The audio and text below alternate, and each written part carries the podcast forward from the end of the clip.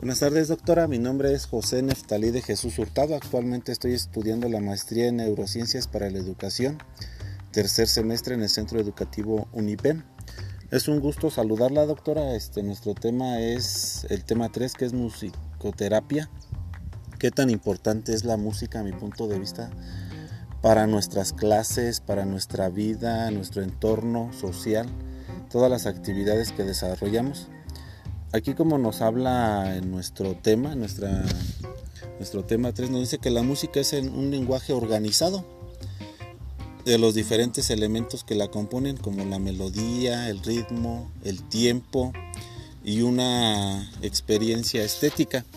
Aquí, doctora, yo considero que pues existen varios tipos de música, ¿no? Yo hice una actividad con mis alumnos, ahorita estamos viendo en el área de matemáticas lo que es el área y el perímetro primero de secundaria.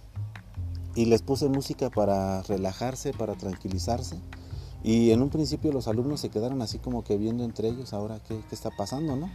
Les digo, a ver, vamos a hacer la actividad, este, vamos a obtener el perímetro, el área. Y ya poco a poco fueron tranquilizándose, o sea, como que la música a la vez los tranquiliza un poco, les llama la atención la clase porque su estado de ánimo cambia completamente, cambia su estado de ánimo. Y lo más importante que ponen atención.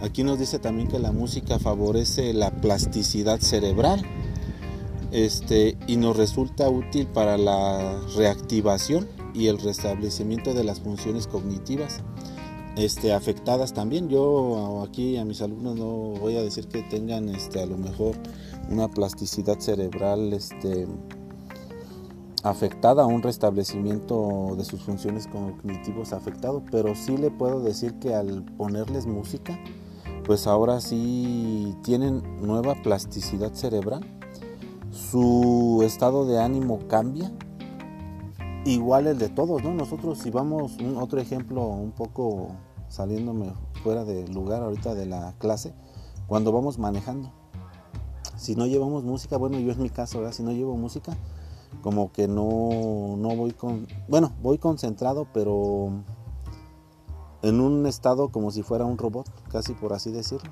Y cuando llevo música, como que voy más alegre, más contento, voy poniendo más atención, me pongo a cantar y me llama, pues me agrada, ¿no? Me llama la atención manejar así con la música. Entonces es una terapia para mí, como que me salgo de la rutina me gusta la música, de hecho yo los sábados, los fines de semana que no voy a la escuela, realizo otras actividades en casa y pongo música, me gusta la música.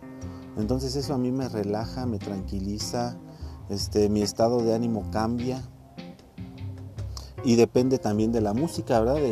ahora sí en qué entorno nos encontremos, con qué personas nos encontremos, también de acuerdo a la música. Este, regresando un poquito a la, clase, nos dice que pues optimiza la eficiencia y el funcionamiento de distintas capacidades o funciones cognitivas. La neuropsicología musical nos habla también acerca de la memoria. Nosotros recordamos actividades cuando escuchamos cierta canción o cierta música y la atención y se comparten un proceso equivalente a un estímulo musical. Este, la música pues es estímulos muy importantes que se transmiten hacia nuestro cerebro este, por medio de la información auditiva, motora y visual. El uso aquí hay algo muy importante a mi punto de vista. Nos dice que el uso controlado de la música con el objeto de restaurar, mantener e incrementar la salud. La salud mental o física en un ambiente terapéutico. Entonces, pues sí, ¿no? Si nosotros tenemos un paciente, pues la música lo va a tranquilizar, porque muchas veces el ruido, este, que los otros niños nos estén molestando, lo altera. Y si nosotros le ponemos música, lo vamos a tranquilizar, es terapéutico. Este, también nos habla de cinco factores a la capacidad de la música para mejorar la salud física como la psicológica. Y aquí tenemos el factor atencional y yo sí lo pude ver con mis alumnos porque tienen menos distracciones cuando uno les pone música relajante. El factor emocional, pues habla de sus emociones, ¿no? Como que ponen más atención, les llama atención la clase, este, aquí también nos habla de diversas áreas corticales y subcorticales. Los factores cognitivos pues, es el conocimiento, ¿no? la memoria asociada a la música y como le mencionaba es la codificación, el, el almacenamiento y la recuperación de esa información. El factor motor que es indispensable para los patrones del movimiento. El factor interpersonal nos habla del entrenamiento, las habilidades y la comunicación no verbal. Entonces, si nuestros alumnos no se pueden comunicar de forma no verbal, pues aquí es la interpretación, ¿no? De cómo tenemos que darle esa información o los factores a nuestros alumnos. Porque también un tema muy importante, ya hablando un poquito cuando nuestros alumnos o alguna persona que está un poquito enferma dice que la demencia y terapia musical, la terapia pues es la música, no dice que es la combinación de diversas terapias no farmacológicas. Buscan la mejor calidad de vida de las personas con demencia. Este, y pues sí es cierto, porque si nosotros podemos ayudarlos a nuestros alumnos con la terapia musical, lo debemos de hacer.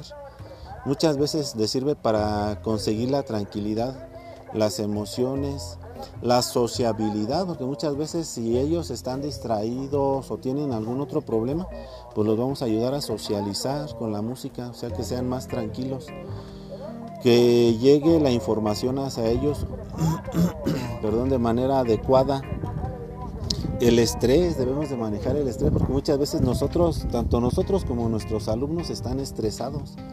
Entonces sí es indispensable la terapia musical, la ansiedad muchas veces este, lo vemos con nuestros alumnos de que ellos están ansiosos de que les demos la misma clase aburrida, monótona, de que se cansen. Entonces si nosotros les ponemos diferentes juegos, música, salir de la rutina, que ellos les llame la atención la clase, que sea una clase agradable y sobre todo aquí, como estamos viendo, terapia musical con pacientes con enfermedades, pues les va a ayudar bastante. Entonces sí es importante el funcionamiento fisiológico también. Este, la frecuencia respiratoria, la presión arterial y entre otras cosas que reduzca la ansiedad y el estrés en nuestros pacientes, nuestros alumnos.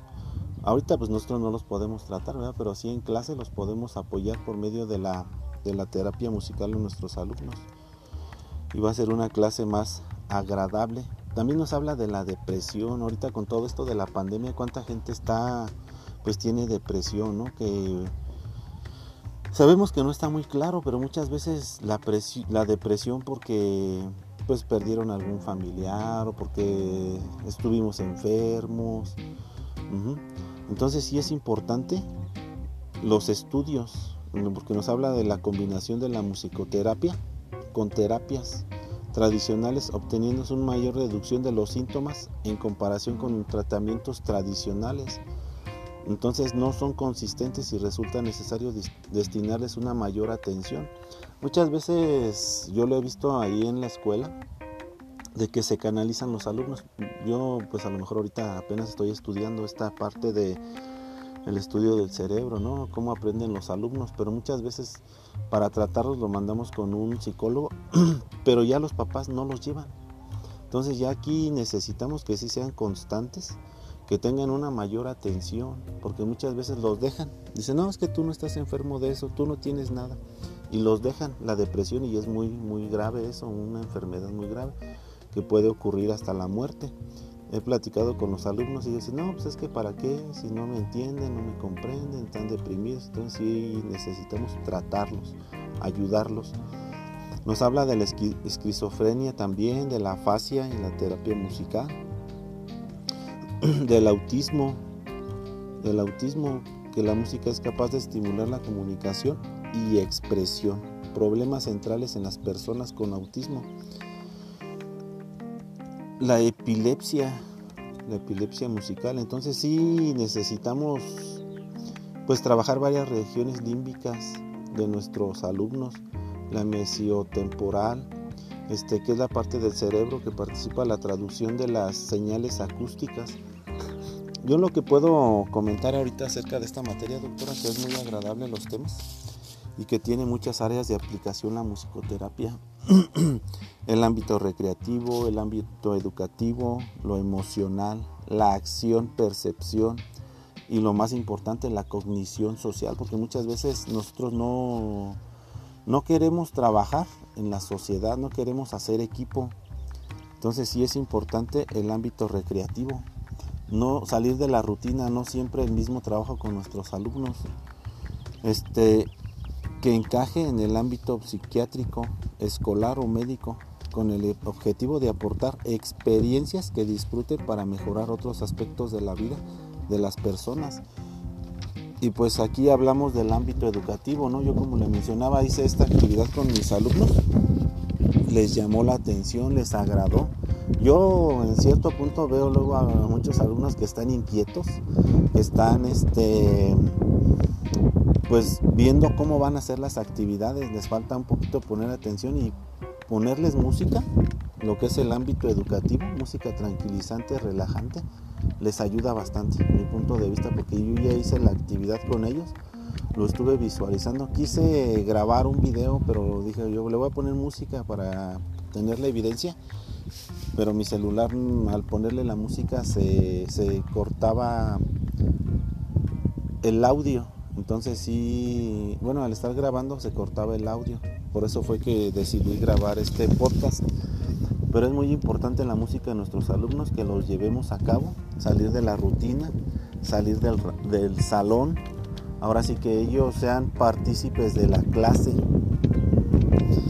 Yo ahorita estoy aquí grabando el audio en un lugar muy hermoso donde está corriendo el viento, salir un poquito de la rutina porque dentro de casa hace un calorón que uno se empieza a dormir, entonces digo yo, pues aquí afuera donde está el airecito, salir de la rutina, que sea un cambio y sobre todo pues, la musicoterapia, ¿no? Que nos ayude.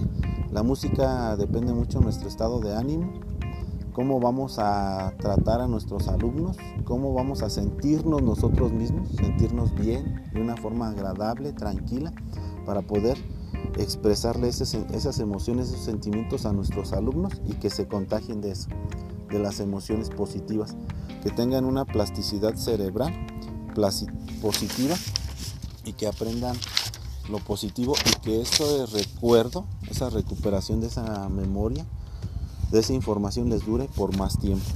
Gracias doctora, es un gusto saludarla, que tenga un excelente día.